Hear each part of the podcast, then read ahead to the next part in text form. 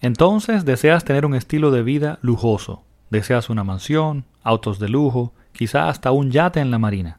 Deseas riqueza. Pues te advierto, debes tener mucho cuidado con el costo de esa riqueza entre comillas. En este episodio te explico a qué me refiero y en qué debes enfocarte para lograr lo que realmente considero riqueza.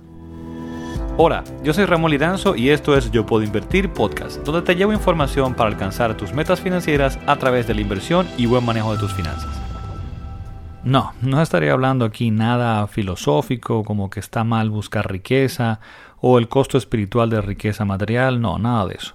Considero que buscar riqueza con propósito no tiene ningún problema tener mayor posibilidad de resolver adversidades, de ocuparnos de nosotros y nuestro entorno, pues nos da más libertad y capacidad de lograr las cosas que realmente tienen valor en la vida. Nos da más capacidad y posibilidad de ser responsables con nosotros, con nuestras familias, con nuestro entorno y con nuestra sociedad. Así que al final, aspirar a tener riqueza podría ser básicamente yo considero que lo más responsable que podríamos ser con nosotros mismos y con los demás pero es importante que sea verdadera riqueza y que esté bien sustentada, y de eso vamos a hablar en el día de hoy. Hace unos años ya, algo más de 15, quizás cerca de 20, pues eh, trabajé como gerente de tecnología en una institución educativa junto a un equipo de quizá unas 15 personas, pues éramos los encargados de velar por todos los recursos y la infraestructura tecnológica pues de, dicha empresa. Y teníamos creo que quizá unas más de 400 computadoras conectadas en, dicha red. Y en una ocasión un suplidor nos presentaba una propuesta para un plan de arrendamiento, de alquiler de equipos y aplicaciones de los mismos, eh, y mencionó dentro de su presentación que podríamos a través de este plan pues obtener una reducción del TCO. Sí, del TCO. No entiendo por qué los norteamericanos pues le encanta ponerle siglas a todos. No sé, parece que la gente se siente un poco más inteligente como cuando hace eso. Porque al final no entiendo. O sea, si la idea es, por ejemplo, ahorrarte tiempo diciendo la frase completa, al final lo pierdes el doble pues explicando qué significa la sigla. Pero bueno, sí, íbamos a reducir el TCO. Esto es el Total Cost of Ownership o el costo total de propiedad. Inmediatamente dijo eso, el costo total de propiedad, pues tuve una idea en mi cabeza pues de por dónde iba el asunto. Pero ciertamente era la primera vez que escuchaba el término.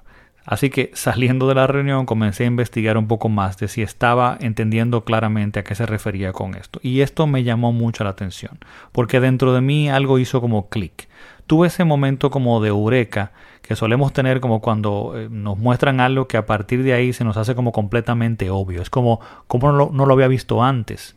Y entonces, ¿qué significa esto del costo total de propiedad? Bueno, pues básicamente tiene que ver con todos los costos directos o indirectos que están relacionados a la compra de un activo, de un bien, sobre todo para garantizar su correcto funcionamiento u operación. Así que en el caso de estos 400 y algo de computadores que teníamos, incurríamos en una cantidad de costos directos e indirectos que no estábamos pues necesariamente midiendo o no lo estábamos viendo completamente. Este era un concepto que, aunque increíblemente parezca súper obvio hoy, era relativamente nuevo en ese momento. Entonces, ¿qué pasa? Que para mantener estos computadores, pues incurríamos en costos regulares de antivirus, eh, reparaciones, soporte técnico, o sea, tener personal eh, de soporte técnico para repararlos, pero también todas las, piezas y las reparaciones que teníamos que pagar cuando se dañaban, electricidad, sistemas de backup para los mismos, para la data que estaba ahí dentro, eh, la infraestructura de redes, renovaciones de licencias de todos los sistemas y aplicaciones que estaban ahí dentro, desde el sistema operativo hasta todo lo que utilizamos ahí dentro, que era un costo bien importante, una parte importante de esos costos, eh, sistemas para utilizar dentro de los mismos que teníamos que adquirir y demás. O sea, una cantidad de cosas que están alrededor pues de simplemente tener esa cantidad de activos dentro de esa red. Así que con un programa de arrendamiento, de alquiler de equipos y los sistemas necesarios dentro de ellos, o sea que no tendríamos que comprar esos equipos directamente ni comprar los sistemas, eh, pues básicamente podríamos reducir grandemente estos costos. Entonces, sin analizar estos costos, sin ver esa foto grande, este ejercicio pues nunca hubiese tenido sentido. Entonces, como te das cuenta, este concepto inició y creo que todavía en aquel momento se utilizaba más que nada pues en la gestión de activos o infraestructura de tecnología. Pero ya hoy entiendo que se está viendo y utilizando el concepto para cualquier tipo de compra en general. Bueno, pero el punto es que desde ese momento hice clic, o sea, en mi cabeza algo hizo clic y comencé a ver todo en función pues de los costos relacionados con los activos que tenemos.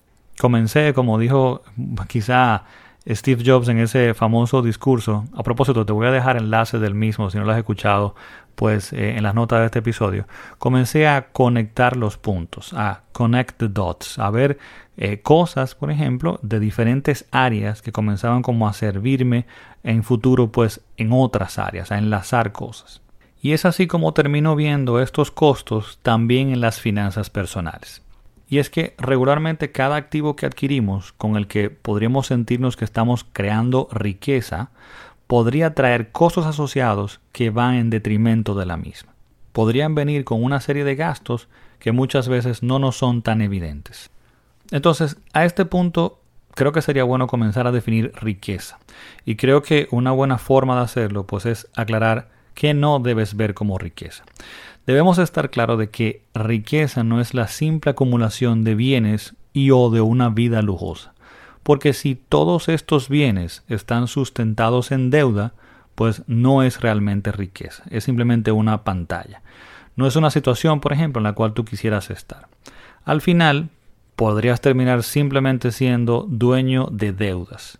No podemos llevarnos, por ejemplo, del brillante exterior de una persona, pues no tenemos ni idea de cuál es su situación real.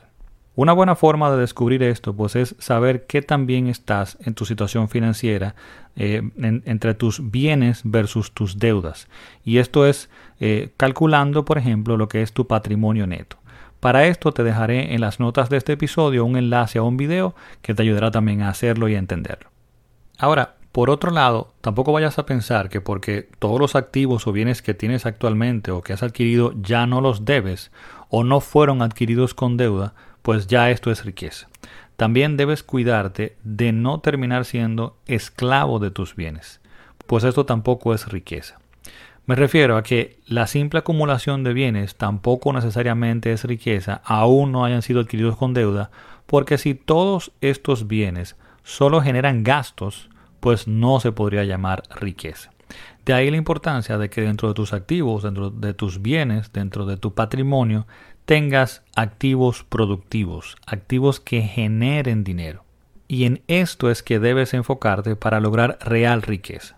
Creo que ya más o menos te vas dando cuenta por dónde voy, ¿no?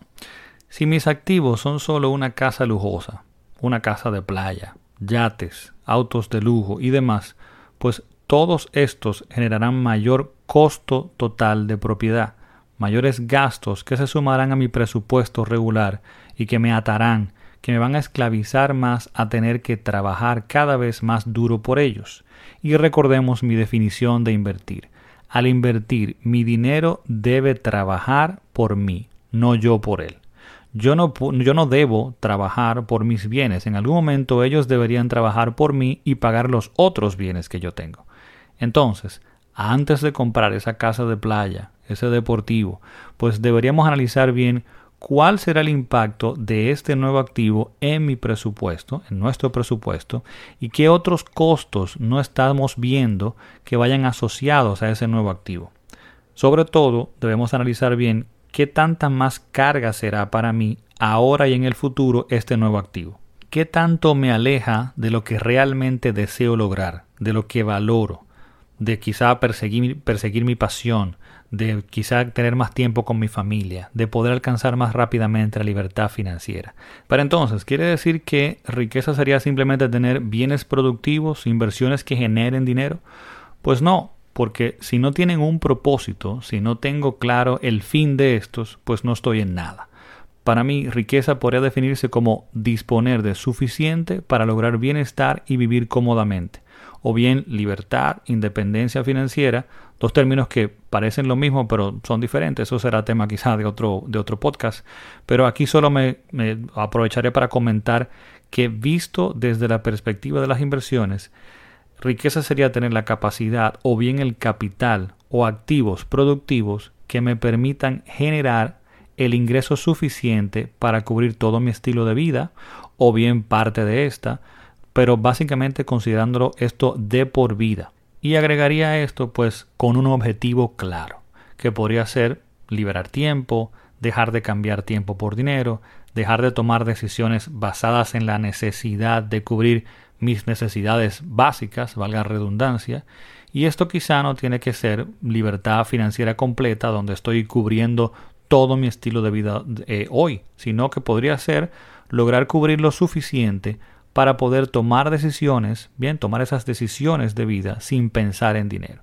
Para unos podría ser solo disponer de sus gastos básicos, para otros simplemente será lograr tener un techo y decidir pues cómo lograr lo demás, o sea, cómo voy a conseguir el ingreso para sustentar lo demás, haciendo quizá un cambio de carrera o de profesión, persiguiendo sus pasiones, así que será diferente para todos. Y es así, la riqueza, considero, es diferente para todos. Y por esto es muy importante al invertir tener claro quiénes somos, conocernos, saber qué realmente valoramos, qué perseguimos, para no dejarnos engañar por el concepto de riqueza de otras personas y terminar, como decía, siendo simplemente esclavos de este costo total de propiedad, creándonos, digamos que, una hermosa jaula de oro.